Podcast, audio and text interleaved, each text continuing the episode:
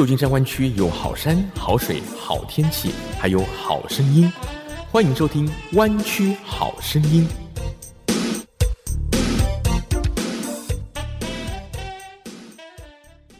亲爱的听众朋友，欢迎收听 FM 九六点一湾区中文电台，每周六下午三点到四点《湾区好声音》，我是郑佳瑜。同时呢，现在佳瑜的节目也在 Podcast 上都听得到哦。欢迎到佳瑜的个人网站 j e n g j i a y u dot com，就可以知道如何订阅我的 Podcast。嘉义现在要访问到的是香根园董事会成员，同时也是 Saratoga 学区委员董小文 Phyllis，你好，你好，你好，嘉怡，你好，机会访问你哦，谢谢你来到我们的 Garden。你是先担任学区委员吗？是的，我先担任学区委员。对，我是二零一八年的时候就是选上，呃，十一月的时候选上的，然后我是在二零一九年的大概五月的时候加入香根园的董事会，嗯，是最新的成员。呃，在我之后还有两位 成员。我们现在董事会成员有十五位，我们是不定期的，就是会邀请在各个领域上一些有一些成就的一些人加入我们的董事会，这样子。所以，我们并没有是说一定什么时候会增加。那每一个就是董事会成员的任期是两年，两年之后呢，我们都会说再 renew 这样子。然后，当然这个都是需要经过董事会成员的一致的同意，当然也要 Saratoga City 认可这样。那那个时候会想要加入香根园的董事会，是不是对这里也有一些特别的感情呢？对，是，嗯，我们之前看到的那个就是 Chinese Display，或者是说我们之前有 Luna New Year 的 Celebration，然后那我当时是 Committee 的成员，因为我在学区工作。他们就邀请一些孩子来这边表演，所以很自然的就是来这边从 volunteer 当起这样子。那来到这个花园，我觉得这个花园的历史还有它的精神很吸引我。就是在当时这个花园刚建立的时候呢，其实当时的萨尔托嘎是呃比较是排外的，就是不欢迎就是外来的移民这样子。但是呢，这个 owner 呢，他们是坚持就是嗯 advocate 说要 the understanding 还有 acceptance of the different cultures 这样，所以他们当时独排众议，还是就是把这个 garden 建起来，所以到我们现在可以享受这么美丽的一个 garden 这样子。然后我觉得这个精神就是其实很符合就是我自己个人的理念。然后那当后来到了一九六零年代的时候，是有六个就是那个 family 同时一起买下了这个地方，那其中里面有一半的是那个华裔的家庭，这样可能是已经第二代、第三代了。然后他们当时就是有一些 mixed culture。的一些文化的东西在这里展现，而且当时的这边 maintain 的 gardener 其实是一个非裔的一个呃 gardener 是，然后呢，我觉得在这个事情上面，其实我很感动，就是说，其实香根园的精神一直以来就是鼓励 understanding 还有 acceptance，然后我觉得这个是我们现在 community 一直都很需要的，这个就是我觉得我在这边合作很愉快，然后我们这边的 staff 还有我们的基金会的成员其实。是很多不同族裔的，大概包括哪些族裔啊？我知道一定要有日裔嘛，对不对？对，有日裔。然后像我们的董事会里面成员，然后我们有美裔的，有日裔的，然后还有一些中东裔的，华裔的，就是有两位，一位是我，然后一任一位是我们的呃前任萨尔托嘎的市长，就是 Emily Low。我们的 staff 就很多，就是有呃西语裔的，然后有日裔的，然后有美裔的，还有一些也是中东来的一些对 staff。其实这都是多元文化，是是，对对，也都是希望大家可以互相理解，而且互相接纳，对不对？对，是是，就是我们是很 open minded 的，就是说我们欢迎各种的族裔、各种的文化的一些 background 来我们这边有展览这样子。所以过去的几年，我们其实像现在我们最近展的是一个。一个石头的一个雕刻展，这是一个日本艺术家。然后我们之前有美国的艺术家做一些纸雕的展览，然后还有之前也有一些呃，就是中国的艺术家也有一些展览。像最近是农历新年期间嘛，所以你们有一个这个关于中国新年的特展。是是，对是。等一下我们可以去那边欣赏一下。对，好的好的。那刚才你有讲到说，后来这是由六个 family 共同的拥有。跟我们聊聊香根园的历史好不好？因为我在一些介绍上面看到，这里是拥有超过百年的历史。刚才这里的总监也说，像第一批的这个住宅是在一九一七年建造的。跟我们聊聊过去的香根园。是的，好，对，所以他当时呢是在一九一五年的时候呢，就是这一对 couple 就是呃。这个 Style Family，对他们是从旧金山来的，他们在那边有一个房地产开发的一个事业，然后他们看中了这块地方，所以在一九一五年就先把这个山头买下来了，是十七个 acre 这样子。那时候就是一片地，就是一片地而已。然后呢，那是这位太太，就是这个 Style 太太呢，她非常就是醉心于日本的文化，还有建筑，还有园艺这样子，所以她就是想把这个地方盖成是一个日本的建筑还有花园。所以呢，他就在一九就是一七年的时候开始建之前呢，他就先到日本，带着他的儿子到日本呢，就是去嗯到处去参观这些建筑物还有花园，然后。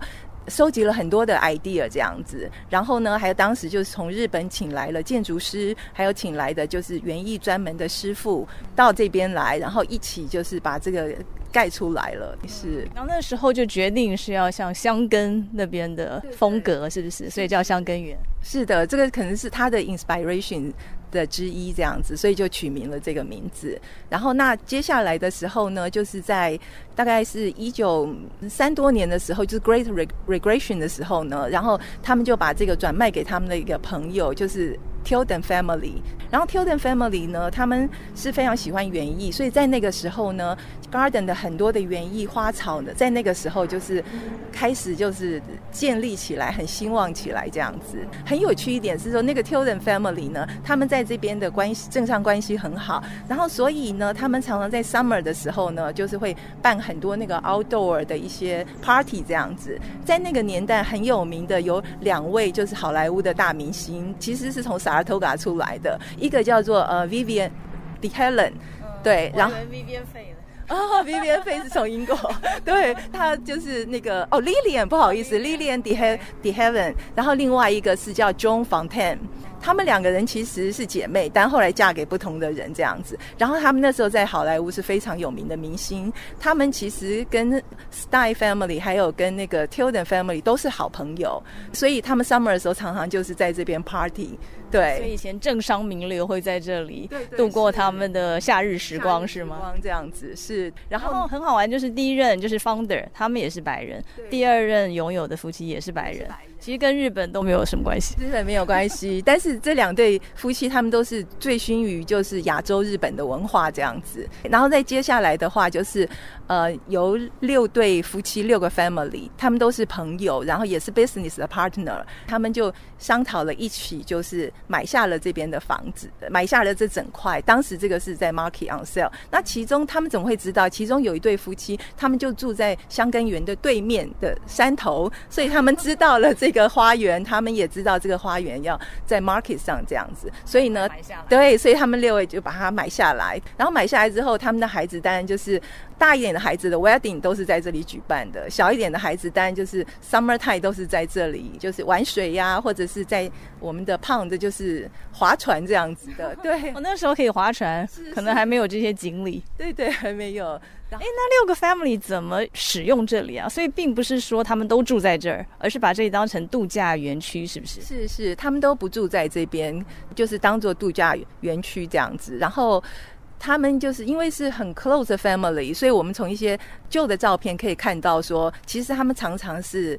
几个家人一起来这边游玩的，然后呢，其中有一个叫做就是 Young Family，他的就是呃女儿就是 Connie Young You，现在是我们现任的 Executive Board Board Member 这样，然后他还留在董事会里，对，是他对我们的，对他对我们的花园有很很大的感情，然后他也是 Area 非常有名的一个历史学家，因为他的祖父来这边的时候，那个呃 Chinese Railway 的 Worker。对，然后以前是铁路工人，他的他的那个 grand grandparents 来的时候是这样，那是华裔吗？是华裔。哦，对你刚刚有说那六个 family 当中有三个 family，对，都是华裔的家庭，华裔这样子，也是没有日裔，呃，没有日裔，对，是。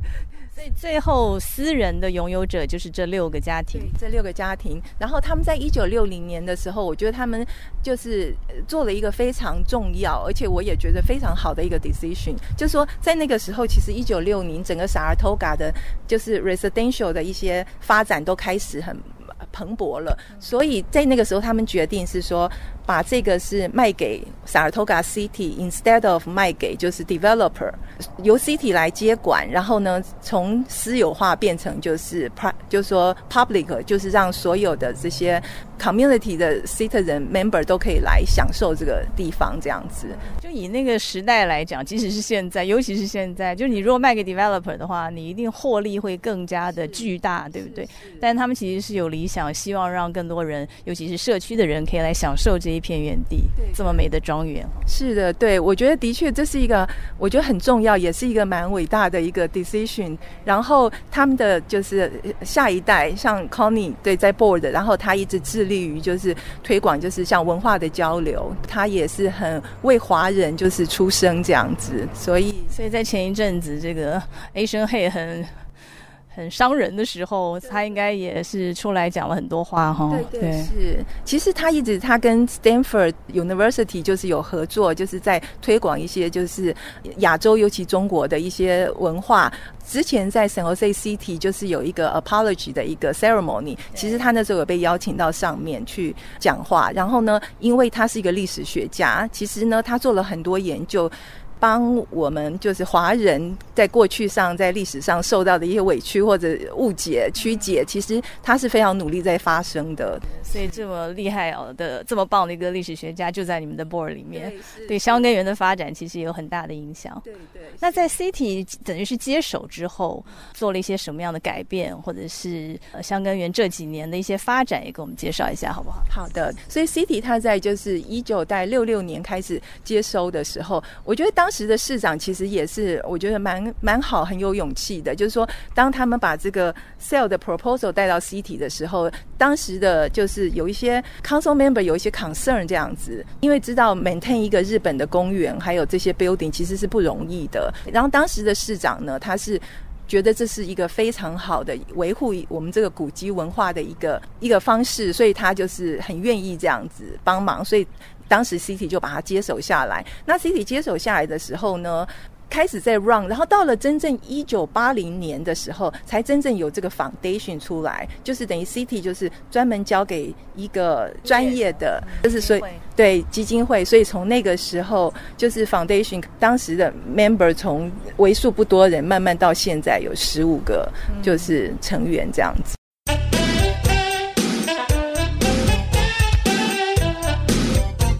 旧金山湾区有好山好水好天气，还有好声音，欢迎收听《湾区好声音》。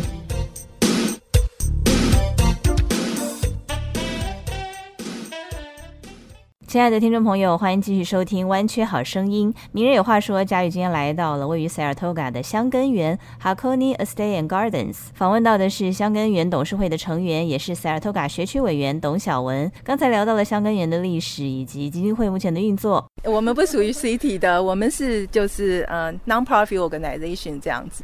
等于是说，其实我们的有些方顶是从 City 来，是 City own 的，但是呢，City 愿意把这个主权是交给我们，但是呢，我们就是会有两位就是 Council Member，然后呢，就是在我们的基金会里面，他们是 City 派来的代表，City 派来的代表。嗯，基金会平常主要的工作是什么呢？好，我们主要的工作呢，基本上就是第一个就是 Finance。对，就是我们的报表这些，然后第二个呢就是 fundraising，就是我们有 master plan，然后我们需要很多的就是金钱的 support，然后呢还有就是说一般的 operation 的运作，但是我们不会插手，因为就是我们的 director 会给我们 report 这样，所以我们会每两个月开一次会，那我们每一年会跟 city 有两次的 meeting，就可以 report back 这样子。但这些年香根园的运作应该都很顺畅吧？有发生一些特别的故事，你印象最深刻的吗？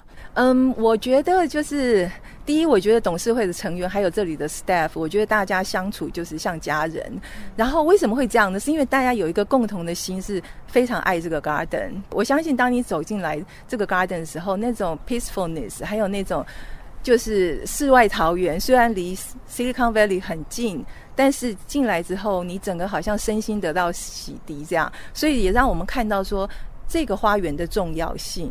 尤其在 pandemic 的时候呢，就是我们必须要就是 close 六个星期，但是在六个星期之后呢，就是来到 garden 的人人数暴涨，对，重新开放之后，更多人来这里游玩。对，因为你会发现是说人心有一些改变了，就是更会珍惜是说这样子室外的空间，尤其在这边的绿树非常非常多。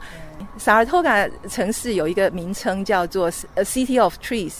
然后树之城，树之城，对。然后呢，所以这边香根园就是更可以展现这样子。那我觉得最感动是说，每一次有一些危机的时候，像我们之前就因为这个 pandemic 嘛，然后我们的经济状况一下子就不稳定，因为我们这边常年就是开放是给那个就是婚礼的一个很非常 popular 婚礼的一个场地这样子。然后呢，基本上嗯。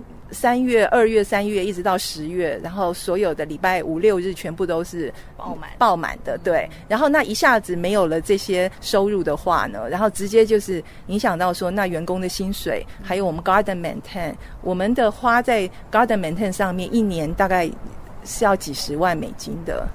维护这个日式庭园要几十万美金一年呢，哇！所以是大家可能没有办法想象，对这边的一草一木，还有要特殊的工具，然后什么时候去种树，什么时候又必须截枝，这些是花很多的时间跟功夫。所以在那个时候呢，我们的 staff 就是很能够体谅，就是说我们在 finance 上面的一些危机，但是我们不想要就是 forgo，就是 let go 任任何人，然后但是我们请他们共体时间，就也许那个时候我们没有办法加薪啊，或者是怎么样？但是我觉得我们的 board 呢，大家那个时候就是自动自发的，就是做从每个人自己能够做的，就是去 fundraising，就是去让外面的人知道说我们所经历的困难。所以我觉得很感动的是说到这个经济现在好转一点之后，然后我们有了钱，我们第一个就是帮我们的 staff 加薪这样子，他们也都非常感动。对。因为员工就是最重要的嘛。其实来香港园就可以感受到大家那种很和谐、和乐，像一家人的气氛，是是，真的蛮好的。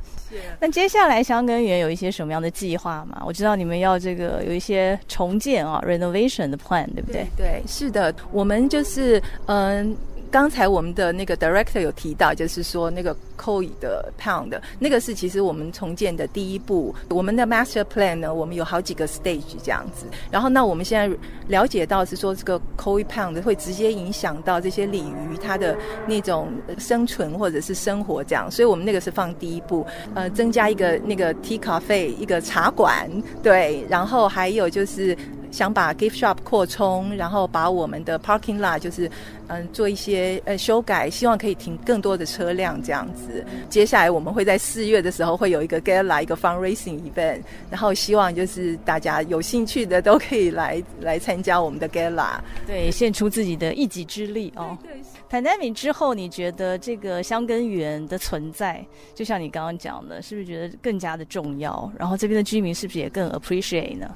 对，是我，尤其是在 pandemic 刚开始一开放的时候，因为大家也是居家令，也不能够远游这样子，所以呢，有好几次。好多时候就是像呃我们的 winter break 学生的 winter break 或者 summer break 的，就是都全部都来这边了，对。然后呢，哇，有的时候我们就会发现，就是在 entrance 进进去的时候排队就是人潮这样子，大排长龙，大排长龙，对。然后我觉得就是大家都非常的开心能够出来，然后呢又有一个这么近的 garden 就在附近，不用跑远。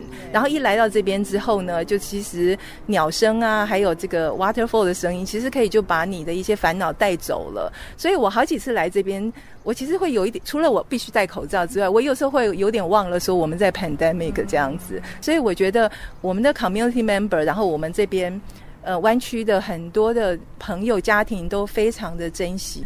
真的是一个很棒的地方哦。那除此之外，我觉得你们的董事会就像你们的董事会成员一样，有很多不同族裔的代表，不同的文化。然后香根园其实举办的一些活动，也常常是很兼容并蓄的，对不对？像很多不同族裔的一些重要节庆，你们也会庆祝。像我今天为什么会穿成这样，就是因为现在是中国新年期间嘛。然后里面有一个特展，一整年大概会有一些什么样的类似这样的文化活动？其实我们大概每个月都会有一些就是小活动这样子，对，像。以前就是比较多是 pandemic 之前，因为 pandemic 之后，我们现在 slowly 就是要慢慢把这些活动就是 bring back。对，然后以前我们有 Mazuri 的活动，是五月的时候，我们那个是免费开放给就是所有的这边 呃湾区的朋友。对，Mazuri 是什么？Mazuri 它是一个日本的一个特别的节庆，是在五月的时候的，呃，像是欢迎春天来像这样的活动。对，然后日记这种，对对，有点是这样子，所以我们就是有那边很多日本的一些表演呐，就是太鼓啊，然后呢，还有日本的一些传统的一些服装的展示啊，然后还有一些儿童唱歌，很多活动。我们曾经到爆满一天，就是园区有四千人来访，就是陆陆续续进进出出的，对，所以那个是一个非常 popular 的奏活，对中国新年还有其他的。然后我们以前就是也有像是印度，他们有办他们的活动，但是他不是由我们来主办，他们是租借我们的场地主办这样子。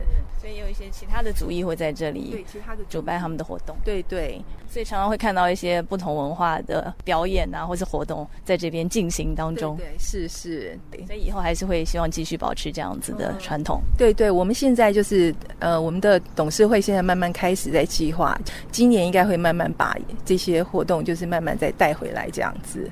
刚才也听说你们的访员人数啊。去年已经创纪录了，对不对？二零一九年是最好的，有三万多人，但是去年是七万五千人，太厉害了。对对，是就是，其实我们觉得自己也蛮 surprise，当我们看到这个 number，对，然后我觉得就是因为这个 pandemic，大家就是。更会 appreciate，就是也看到了这个 h a k a n i Garden，因为在 pandemic 之前嘛，就是如果大家有假的话，就是想往外面走啊，然后有的时候会忘了说，其实我们在 Saratoga 有一个就是 hidden 的卷就是就是 h a k a n i 的 Garden，所以曾经有一阵子呢，反而是在其他的城市、其他地区的人来，或者是。Join 成为 member 的比我们自己萨拉托嘎还要多。曾经有一段时间，对。然后我想说，我们自己萨拉托嘎的这些居民，有时候忘了说有一个有一个这么棒、这么漂亮的 garden 在自己后院。对对对。但是在 pandemic 之后呢，这个就是有有改变了，就是很多我们自己的萨拉托嘎的居民都会来。但是当然，这里离 Silicon Valley 离整个湾区都不是太远嘛。其实真的整个湾区的朋友啊，都可以来香根园体会这边的美景，这边的自然。这边的文化，今天非常谢谢，谢谢 Phyllis 接受我的访问，谢谢你。雨过天晴之后的天，有一点不浪漫感觉，一直到彩虹出现那天，这一刻才发现。想一次之前，明明知道你会走远，我还是拼命靠前，才懂到明白你已经不见，我还不能。妥协，我很安静陪着你，有些怀疑能不能陪我到最终目的。我我的安静不怀疑，就别再提。能不能让我回到最初的记忆？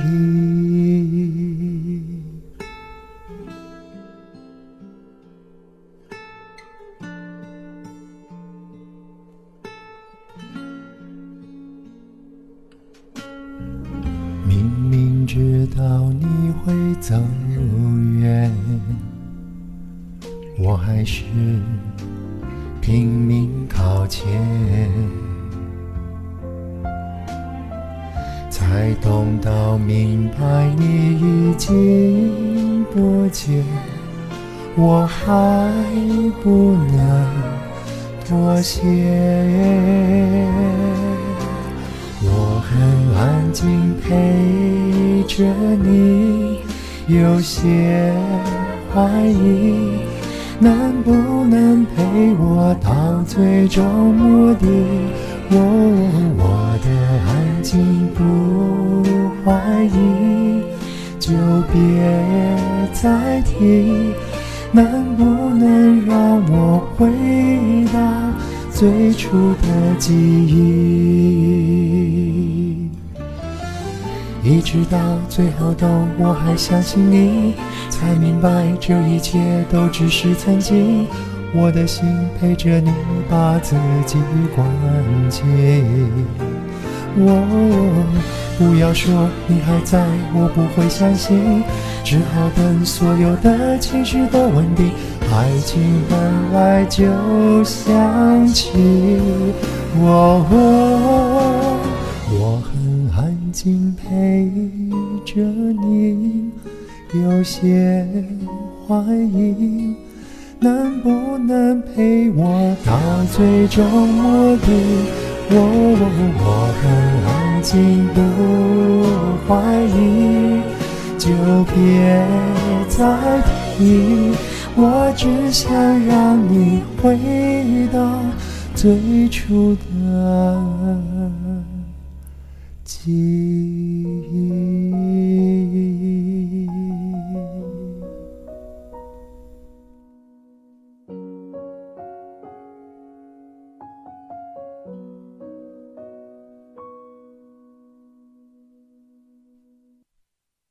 最近呢，真的是永远新闻都这么多啊，到底要关心哪一个呢？冬奥会，乌克兰徐州铁链女。我觉得你的顺序可能要调整一下，好像最后一个 大家关注度最高啊。而且我这一次发现呢，是不管中港台都非常关注这个徐州铁链女的事情。对我刚才说的这三件呢，是按照它发生的时间顺序啊。对，那应该铁链女哦？你是说事发是不是？就是说爆出来嘛，引起社会关注呢。第一个应该是冬奥会，后来呢就是这个乌克兰，现在又爆出越来越延烧的徐州铁链女的嗯事情。不过既然你提出这个顺序，我们就按照顺序来好了，因为反正大家最关注的那个，我们要多花一点时间，是不是？是。北京冬奥呢，二十号就要结束了。这一次的北京冬奥呢，在美国来讲好像收视率是偏低的，可是在中国来讲是史上收视率最高、社媒参与度最高的一届冬奥会。哎，你相信吗？我相信啊，因为我在大陆的亲友真的是非常非常关注这一届的冬奥会，而且这一次应该中国大陆的成绩是历年来最好的吧？嗯。我是一不看春晚，二不看冬奥。对，但是总是还多少有听说一些嘛。譬如说，谷爱凌这个运动明星呢，也是网红，然后也是国际关注的焦点，话题就非常非常的多。当然，我知道张斌对他的看法跟我非常非常不一样。可是，我觉得不得不承认的一点，就是这个小女孩在这么庞大的压力之下，还能够夺下二金一银，哎，抗压力真的非常非常强。我希望她之后的那个麻烦带来的压力，她也能够顺利的过关。这都是人生的考验嘛。嗯，这次的冬奥会到底有多么吸引中国观众呢？它的第一周就吸引了将近六亿中国人，另外还有超过一亿的美国人收看冬奥会的各项赛事。在社群媒体啊，然后在电视台啊，或者奥运官方频道啊，或者是 WeChat 啊，各个这个不同的平台上面呢，有多达二十五亿人次的参与。你看冬奥会了吗？其实我都没有看完整的，但是谷爱凌的比赛、跟陈维的比赛、跟这个羽生结弦的比赛，他们的表演啊，就他们出场的时候，我都会关注一下。你觉得好看吗？其实我真的觉得好看。我觉得这些人都不是人，真的太厉害了啦！他们上场那短短几分钟，甚至几秒钟，真的背后是多少年的训练啊，多大的付出，多少人的期待，这都是我们这些平凡老百姓很难想象的啦。不过那个花样滑冰，我倒有一点点的见识，因为我以前常带女儿去三马跳那里的有一个滑冰馆啊，嗯，他就专门辟开一个区域，专门供这些专业的花样滑冰在那儿训练啊。我我看的很多哇。真的是不容易啊！那真是摔呀、真摔呀、嗯，在冰上摔，你看那么硬、那么冷、那么小的孩子，它不像体操啊，你有大厚厚的垫子，那可是冰啊！对呀、说是尼采终生未娶哈，嗯。柏拉图、牛顿、歌德、诺贝尔、贝多芬、王尔德、舒伯特、弗洛伊德、亚当·斯密、嗯，达芬奇、米开朗基罗、木心都终身未娶。哇，你范谷也终身未娶，啊，之所以一事无成，因为你英年早婚。所以一事无成，是哇，我觉得这可以跟我们上个礼拜所讲，就是这些成功的人为什么爸爸好像都缺席，这是一个反击呀、对对对，但是你刚讲这些人，虽然他们事业上面或者是某方面非常有成就，但感觉命都不太好啊，都不太快乐啊，他们牺牲了小我啊。哎，成就了自己的伟大事业。但是我想，对很多人来讲，只要婚姻是幸福的，可能这一生过得比这些伟人快乐啊，对我自己就有感同身受是，不是？还是庆幸自己有好老婆嘛？是太重要了。对呀、不过有谷爱凌啊这些大家关注的冬奥明星的带动之下，真的，尤其是对于中国人来讲啊，这一次北京冬奥缔造的旋风，确实激励了很多很多的中国人来从事冬季运动。嗯，像有人就计算说，当谷爱凌在拿下第一面奥运金牌的那一天，与她个人风格相似的滑雪板销量立刻飙升。哈哈哈哈。光在这个阿里巴巴的天猫零售网站的销量呢，就比前一天猛增了百分之四百五十。不过在几十年前的北京呢，我记得冬天我们也是运动的热情相当高，我们那时候都拿着冰刀、冰鞋哈，还有各种冰车啊，都跑到那个你知道地安门什刹海，那不是冻成冰面了吗？嗯我们就都去那儿滑冰啊，非常的热闹的。嗯，那时候可能是觉得好玩，但是现在去滑雪场排队的时候，人人都在谈论谷爱凌，然后父母亲就鼓励孩子说：“以后我们跟谷爱凌看齐吧。”嗯，一个两岁孩子的母亲 还在微信发长文说，她马上决定要训练孩子以后滑滑雪板，嗯，对，然后马上去滑雪场排队。是啊，所以不是很多人在说嘛，我们都是孟晚舟，现在我们都是谷爱凌，但是没有人说我们都是徐州八孩女。其实也有人讲了，我们接下来就讲到这个最近大家热议的消息了，而且呢，每天都有新的进展呢。以前类似像这样子的事情，就会觉得说官方会想要把它遮盖住，对不对？所以可能几天之后就渺无声息了。但是这一次盖不住哎。对，在这个网络这么发达的时代，哈，出现了这个拐卖妇女的这件事呢，可能有一些朋友最近才开始对这件事情好奇，可能一开始没有 follow。像我之前因为在忙这个游行转播啊，哦，顺便广播一下，今天跟明天晚上六点钟都请收看二十六台，我们连续两天 有新春特别节目。哦，哎，好，广告完毕。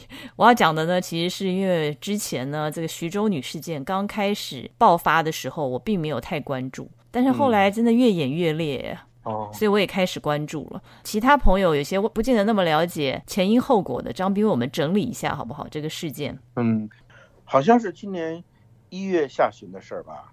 这个丰县的宣传部门呢，制作了一个视频，就是说这个很多视频，其中的就是一个视频呢，他说看到这个主人公啊是位男性，叫董志民，是不是？对，他在自家里面呢给孩子穿衣啊、吃饭啊这么一个镜头。因为那时候好像是要宣传这个丰县的欢口镇有多么的幸福嘛。所以把这个董志明当成了一个模范样板，就在抖音上面发布一些视频嘛。结果嘞，大家都觉得说这个爸爸真的太棒了，慈祥、善良、孝顺、勤劳、能干、直朴、憨厚，简直就是个父亲楷模。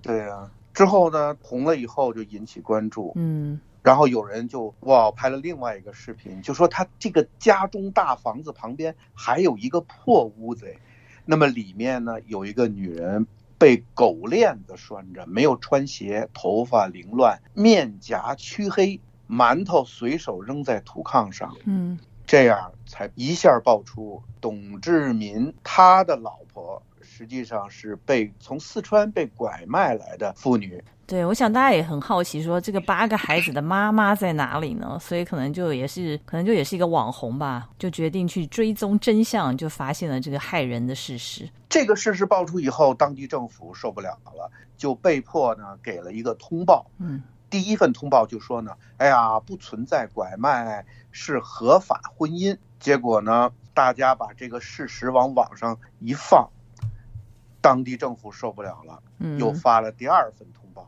说啊，这个女人呢是被捡来的。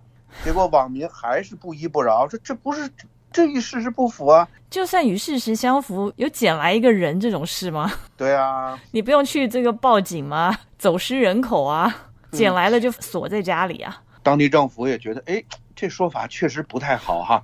又来了第三份通报，嗯，说啊，是这个四川的女子呢，她看病的时候呢，不小心走失了，于是就到了今天这个地步。后来觉得这份通报也过不了关，就发了第四份通报，嗯，这才不得不承认此案涉嫌人口拐卖，但是依然不公布 DNA 的对比的结果。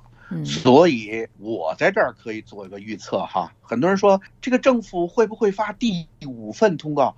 我觉得不太会。嗯，我觉得第五份通报可能就是这对夫妻被灭口，因为只有他们被灭口，这件事儿才能被盖住。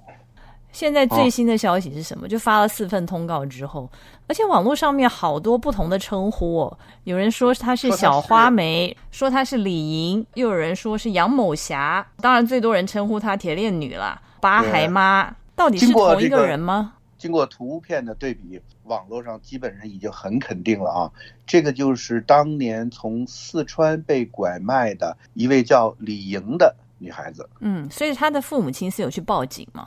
对，提供了 DNA 样本，嗯，希望能够跟这位被拐卖的女孩子做个对比。这个很简单嘛，比对很简单啊，两天就出来了。但是就是不公布。由于舆论的压力呢，现在不得不承认这是涉嫌拐卖，于是把这个购买太太的这位叫董志民的丈夫现在给拘留了。嗯，其实早就该拘留了。不过在中国的法律呢？你购买这些被拐卖的人口，最多只判三年以下有期徒刑。嗯，所以由于刑法的太宽松啊，也造成这种事情。我在网上看到一位徐州当地人，他的自述啊，他说在这个当地啊，大概得有五六万这样同样的案例。嗯，为什么之前都没有人说话呢？这整个村子里面一定有知道这件事情的人，大家都假装没事吗？大家都以互相掩盖、遮掩，作为一种功德。而且据说这样的情况在很多偏远的乡村、偏远的农村是还算蛮常见的事。所以就像你说，大家互相遮掩，尤其是这些地方的政府。